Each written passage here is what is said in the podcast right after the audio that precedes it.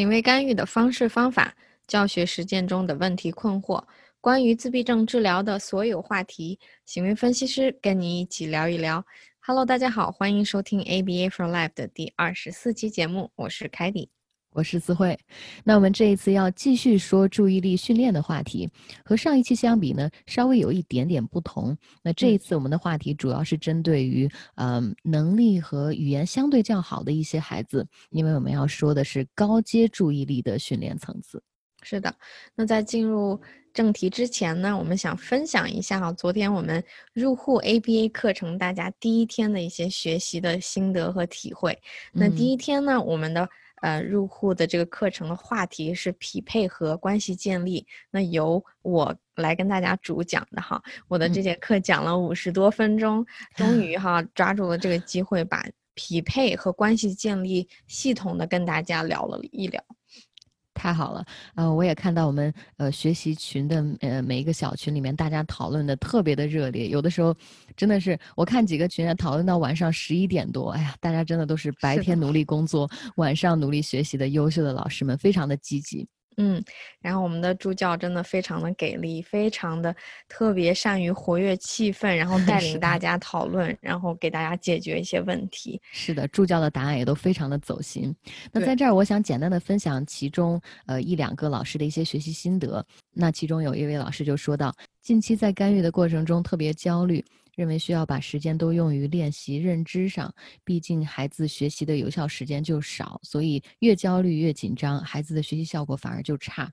听了这次课程就明白问题在哪儿了，真的是戳中痛点。匹配是必不可少的，做好了匹配，才不会浪费后面的教学千万个小时啊。嗯，还有一位梁老师呢，他说以前学习 ABA 都是一些理论的东西，举的案例也都是大人的，但是我们教学当中接触的都是孩子，所以更希望能学到像老师这样讲解的都是接地气的，学完就可以用得上的东西，而且呢还是理论加视频相结合，这样能够更好、更快速的掌握并去运用。那非常感谢这些学员给我们嗯给的这种。非常积极的反馈，对，是的。总之，我真的是非常欣慰，毕竟我们也难得有机会把这个东西系统的跟大家讲出来。因为我认为匹配这个话题呢，我们再强调也不为过。我们之所以把它呃决定让它成为这十天课程里单独拿出来用一整天的课程来讲呢，就是因为它真的。不仅仅是你在做呃 ABA 干预的时候，我们推荐大家做的第一件事儿，而且是要一直持续做的一个让你的学习整个奠定基调的一件非常重要的事情。我可以分享一个我在呃美国这儿做干预的时候，我体会到的一个关于匹配的一个非常孩子感受到了非常大的差别。我之前有一个六岁半的一个呃功能很好的孩子，我们到这个孩子家里去做测评的时候，我发现这个孩子各方面理解能力、语言都非常好。但是呢，呃，当时是我想给他通过间接和直接的方式做一个测评的时候，我发现这个孩子完全不理会我和我的直接治疗师，就这个孩子就在自己的世界里面玩的好好的，自己去哎看着窗外，然后自己编一些故事，自己跟这些小玩具互动，但是。当我在问他问题的时候，我印象特别深刻。当时是测评用了两个多小时，呃，我就在我的笔记上记，我问了三十多个问题，没没有一次得到孩子的答案。就是我问了问题，孩子就也会无视我。然后因为当时又是第一天匹配的时候，我也没有追究，就说你一定要怎么样我才放过你。然后那这是一开始给我的第一印象。到现在我们再到这个孩子家里的时候，我。印象特别深刻。现在这个孩子，我们老师一按这个门铃，这个孩子就很激动的跟妈妈说：“妈妈，今天是哪位老师过来呀？”然后我们一开门说：“啊，今天是王老师，或今天是周老师。啊，老师，你有没有带什么玩具啊？我们今天玩什么游戏啊？”他会主动的开始跟你有这个交流了，这个是我们一开始从来都不会想过，原来孩子还会这样去走出自己的世界，开始跟人跟别人有这个互动的欲望。呃，我可以说是匹配有很大的功劳，因为我们通过匹配让孩子知道，哦，原来跟人互动是很有意思的，不仅仅是你自己可能在自己的世界里玩的很舒心，但是我认为这个呃，完全我们是通过匹配这个非常强有力的武器，把孩子。拉出来，拉到这个跟呃，就是这个社交游戏，还有整个跟人的互动，我认为是非常有进步。爸爸妈妈也是感觉孩子状态非常不一样。嗯，所以是的，这次非常的欣慰，大家都从评论呀，从作业都可以看出来，大家对这个匹配有了新的认识。那如果呢，嗯，你在五月份没有错过了我们这个 ABA 入户干预教师培养计划，错过我们的报名时间的话，没有关系。那请大家关注我们公众号的更多的更新的信息。我们六月再见。嗯，是的。好，那我们今天要讨论的关于。注意力的四个主题呢？这些主题可能是针对呃咱们语言能力比较好、认知能力比较好的这种类型的学生而言的。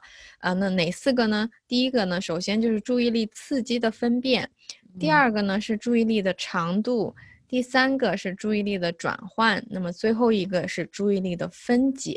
那我们就嗯话不多说，从第一个开始，注意力刺激的分辨。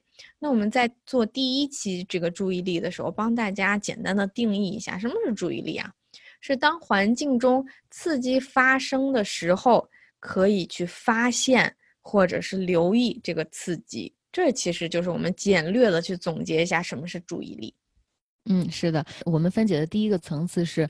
注意力自己的分辨，所以根据你刚才说的定义，我们再把这个关键词“分辨”结合在一起，我们说一说，啊，是不是这些在你环境当中时时刻刻出现或者消失的注意力，我们都要去注意它呢？比如说，你学着学习。可能妈妈把门关了一下，或者说你学着学习，窗外有个小鸟飞过来，或者你学着学习，可能笔掉了，去捡一下笔。环境当中这么多刺激，哪些是主要的，哪些是次要的？我们想通过这第一个层次呢，让小朋友和老师一起去分辨一下，因为我们只有让孩子知道了哪些主要的，我们才告诉他哦，这些主要的才是你真正要去呃一直维持你注意力的，这些次要的你知道就行了，你不用多管它。嗯，所以我们的目的。在于让孩子分辨完了之后，知道哦，我就关注那个最主要的就行了，这是我的主要任务。嗯，那当这些孩子的呃语言能力达到一定的阶段的时候，我们可以告诉他，我们可以直接的告诉他，什么样的刺激是一些主要的，或者是是一些值得你去给注意力的这样的一些刺激。比如说，我们可以给他一些性质，嗯，什么什么样的关键词呢？我可以提供一些关键词，比如说中间的。嗯，老师在房间的中间，对不对？在黑板的呃前面，在中间。然后呢，有很多的贴画呀，或者是故事书，它的主要人物也在中间。对我，我想象得到的是，就是一个舞台上面一个主角嘛，是主角就在这个舞台的最中间，是是的，主要的啊，是中间的，这是第一个关键词。嗯，第二个关键词是最大的，其实就呃非常的具体哈，比如说看书。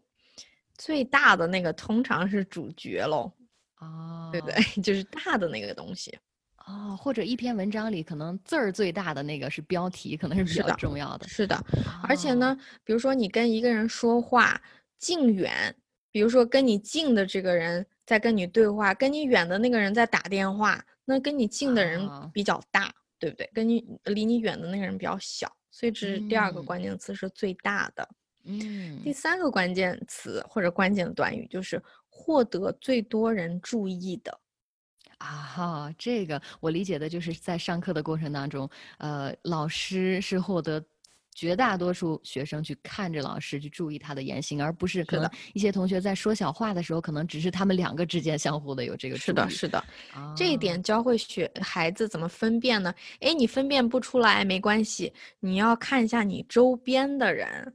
他们把注意力放在哪个地方呢？这就是获得最多人注意的这个刺激。嗯，这是第三点。个，嗯，那最后一点呢是呃找到主角。那这个主角一般就是跟主题关联性最大的，比如说一个故事情节当中。那小朋友，你跟我说说，刚才咱们读的这个故事，谁和谁是主人公？对，是的，主角。嗯，所以我们给了大家这四个关键词，可以跟我们的孩子呢，呃。当然是当孩子可以理解这些关键词，他语言已经上升到一定程度的时候，是的，跟他们去叙述，你应该把注意力放在这样子的一个，呃，刺激下。嗯，是的。好，那这是今天我们讲的第一个层次，就是注意力刺激的分辨这个能力。嗯，好，那讲第二个层次，注意力的长度。第一期注意力的节目当中也提到了，就是根据这个呃我们孩子生理发呃的发展，我们的长度会越来越长。嗯嗯，那我今天就把它分为了两个小的维度，第一个嗯是你任务的长度，第二个是执行任务距离的呃这个长度。比如说任务的长度长度就包含了，一开始我们可能做一个任务，我们就休息一下。比如嗯说做完一张，呃，比如说做完一个数学题，我们就休息一下。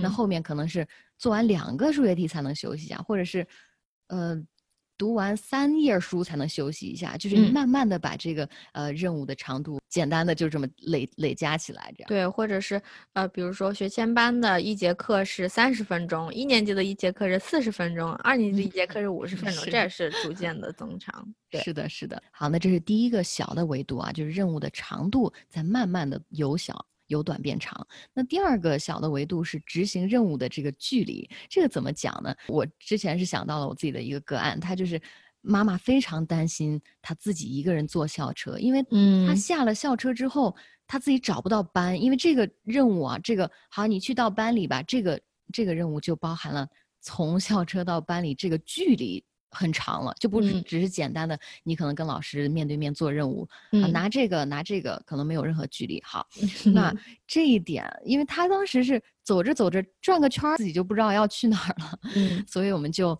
从呃在个训的课程当中，我们就呃训练他这个执行一个任务的时候有距离。我们会给他几个简单的任务，就是说，啊、那你帮我去你的卧室里去拿一个呃你枕头下面藏的藏着这个玩具，然后他会。他得记住这个指令啊，他哦，我们在楼下，他的卧室在二楼，走走走走上去，然后拿下来，这个中间这个距离，他得一直默念哦，我要拿什么，所以一直在跟自己提示。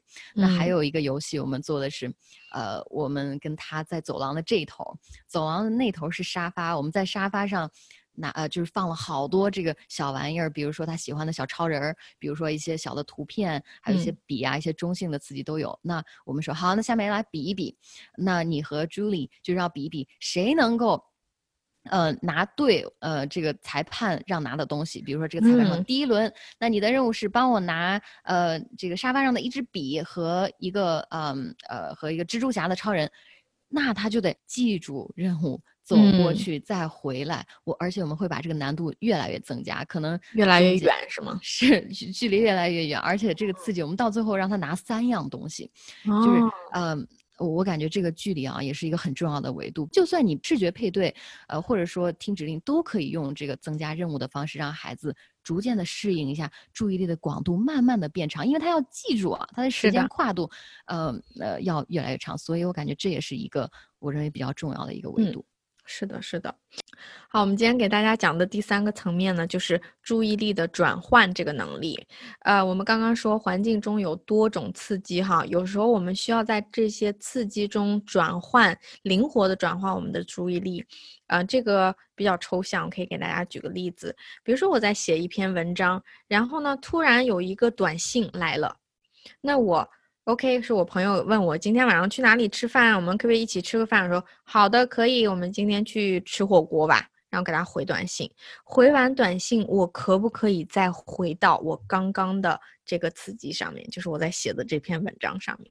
这就是一个哦注意力的转换的这个能力。也就是你做一个主要的任务，可能做这个任务旁边有一个你需要再短暂的做一下另外一件事儿，然后再回来，是这个意思吗？是的，是的，生活中这哦种例子非常多，对不对？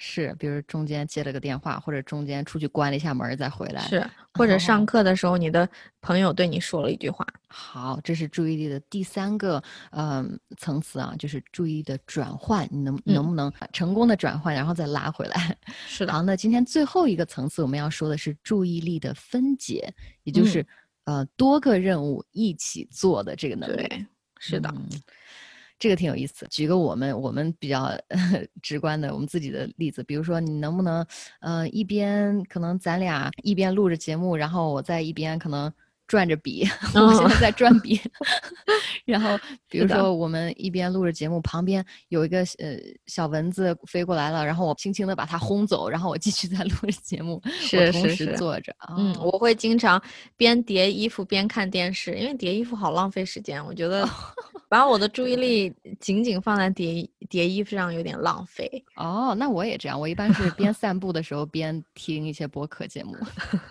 那回归正题哈，那在我们孩子的身上，我们会看到一样什么什么样的一个状态？就是说，嗯，我好像前两期也举了这个例子，就是边走路边对话，看看这个孩对走路精不精熟，对话精不精熟。所以，我们这就引出来了这个呃，其实一个隐藏的含义哈，就是我们可以去测试这个孩子对两种能力的精熟程度。嗯，你把它放在一起，嗯。对，想象一下，如果我刚才叠衣服我都不太熟练，我在听着歌，又是我比较喜欢的这首歌，我可能呃，就做的可能就不是特别好。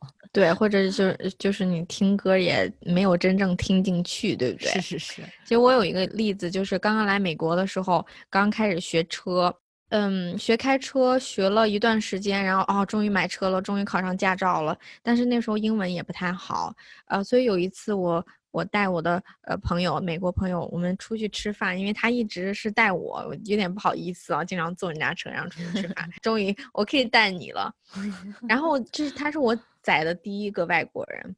那我在开车的时候，我发现边跟他讲英文边开车，哇，好难啊！难到我我有几个这个停的标志我都没有看到，就是红灯我都我都 差点冲进冲过去，为什么呢？就发现我两个都不熟啊！其实这这个点，大家可以测试一下，就是说一门呃说一门你不不会的语言，然后边开车这样子。那你现在不这样了吧？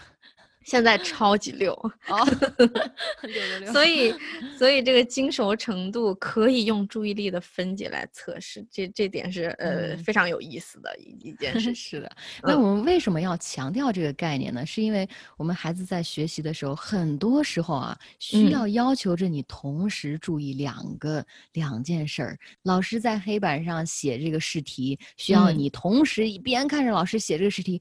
边在自己的作业本上记下来，哦哦，这个试题这个，然后步骤是怎么样？你可能边看边讲解，你还要再写。那比如说还有一个问题，你你你读书的时候，你边读的时候，你你是不是要边理解？你要不然你读完了，你都不知道读的啥，问你个问题也不会。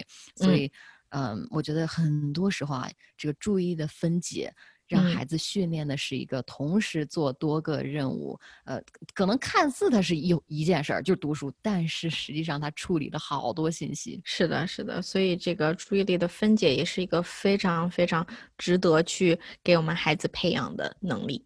嗯，那具体训练的话，就像刚才你说的，我感觉是先把一个技能训练好了，然后慢慢的引入。